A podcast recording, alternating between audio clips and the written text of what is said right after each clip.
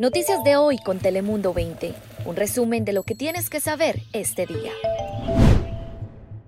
Feliz sabadito, ¿cómo está? Le saluda Lizeth López. Hola, ¿qué tal? Le saluda Cris Cabezas. Feliz sábado. Le saludo desde Telemundo 20.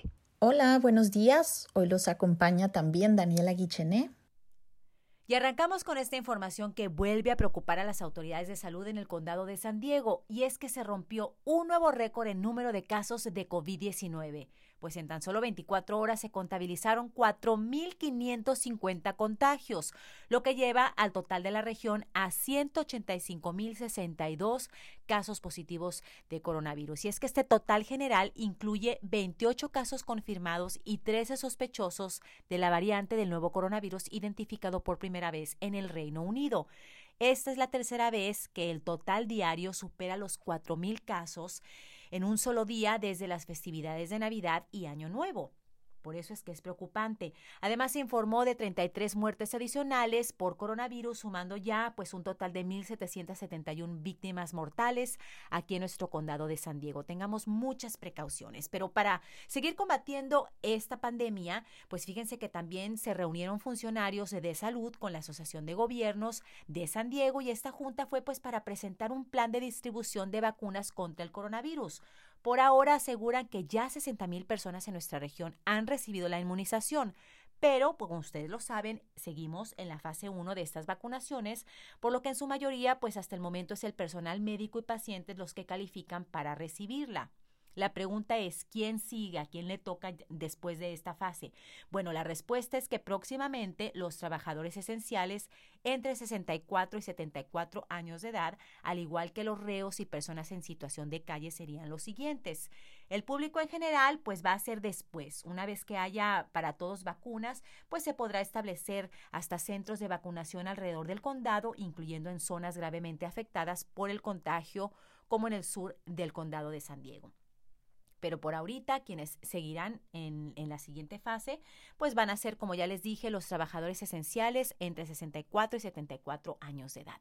Tengamos mucha precaución, sigamos quedándonos en casa, siguiendo todas las medidas de salubridad y de seguridad para disminuir el número de contagios, porque como ya lo dijimos, ya superamos otra vez los 4.000 y eso es preocupante. Pasamos contigo, Daniela Guichené, para conocer las temperaturas del día de hoy. Hola Lisette, buenos días. Por fin sábado y nos espera un día bastante agradable, fresco todavía, pero hay buenas noticias para los próximos días. Lo que sí es que ayer nuevamente se extendió el aviso de peligro para las playas de todo el sur de California y estará vigente por lo menos hasta el martes a la una de la tarde. Por favor, tome sus precauciones. Del lado de las montañas, desiertos y también en algunas partes del interior del condado tenemos también otra advertencia. Se trata de fuertes vientos desde hoy sábado a las 10 de la mañana y hasta mañana domingo también a las 10 de la mañana. Las ráfagas podrían alcanzar hasta las 50 millas por hora. También va a bajar bastante la humedad, en algunas zonas incluso por debajo del 10%, por lo que el riesgo de incendios se encuentra presente nuevamente aquí en la región. No se recomienda prender fogatas. Máximas para hoy, 67 grados en el centro de la ciudad, en los bajos 60 para las costas, 74 aproximadamente para el interior. Las montañas sí, con un poquito más de frío, quedando en 55 y los desiertos alcanzando los 71. Las noches y mañanas van a seguir siendo frías y la próxima semana nos espera calorcito muy, muy agradable, sobre todo durante las horas del día. Van a ser los días así como si fuera primavera en los 70 incluso alcanzando los 80 en algunas partes del interior de San Diego, pero bueno, no se olviden de salir siempre con su chamarra a la mano. Ahora pasamos con Cris. Gracias, Daniela. Oye, pues te cuento que hay buenas noticias para Baja California, ya que se espera que en los siguientes días comiencen a llegar las vacunas anti-COVID-19. Principalmente van a llegar, o en un inicio, mejor dicho, las de la farmacéutica Pfizer y esperan que eh, lleguen a la región el 12 de enero unas 9 mil vacunas pero después van a ser ya 30 mil las que se van a distribuir a doctores, enfermeros y personal de salud. Van a estar aplicándolas dentro de las instalaciones del cuartel general del, ex, del ejército, pues obviamente para tener mayor seguridad. Y bueno, ya al, al, público en general va a ser después, posiblemente hasta agosto, a las personas saludables y jóvenes. Pero a la gente de la tercera edad posiblemente puedan recibir ya la vacuna en el mes de febrero. Así que buenas noticias diría yo para los baja californianos.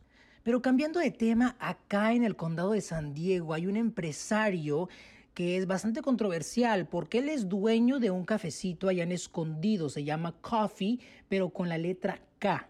Y bueno, David Sheddock es el dueño. Él estuvo en Washington, D.C. durante las manifestaciones que ocurrieron en los días recientes. Sin embargo, él niega haber participado en las agresiones. Él dice que no estuvo en eh, los manifestantes que ingresaron a los edificios gubernamentales, pero sí ha dejado entrevisto debido a los mensajes que publica en las redes sociales que simpatiza con la idea que llevan estas personas manifestantes. Dice que deben corregir el problema y no permitir, permitir que alguien más corrija el problema que se vive en Estados Unidos. Y además, cabe mencionar que su negocio, el café que tiene en la ciudad Escondido, ha estado abierto eh, pese a las restricciones de salud, ha estado desafiando las órdenes. Así que bueno, él, dice, él negó dar una entrevista a nuestros reporteros, pero sí dijo que él simpatiza con estas ideas de los manifestantes, pero por otro lado, pues eh, dijo que no participó en la violencia. Ahora, Lisette, vamos contigo.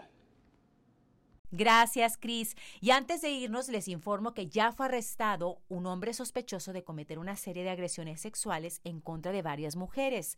El hombre fue identificado como Ji Hoon Young, de 25 años de edad, y fue arrestado en la tienda Walmart en la ciudad de San Marcos. La policía, fíjense que recibió tres reportes en su contra y creen que pudiera haber más víctimas, por lo que la oficina del alguacil pues le pide a las personas que tengan cualquier información al respecto que se comuniquen con ellos. También lo pueden hacer a la línea de alto al crimen, que lo pueden hacer de manera anónima si así lo desean. Yo soy Lizeth López, recuerde que tenemos noticieros el fin de semana en Telemundo 20 y también mucha información en todas nuestras plataformas. Noticias de hoy con Telemundo 20. Suscríbete, ponemos información a tu alcance todos los días.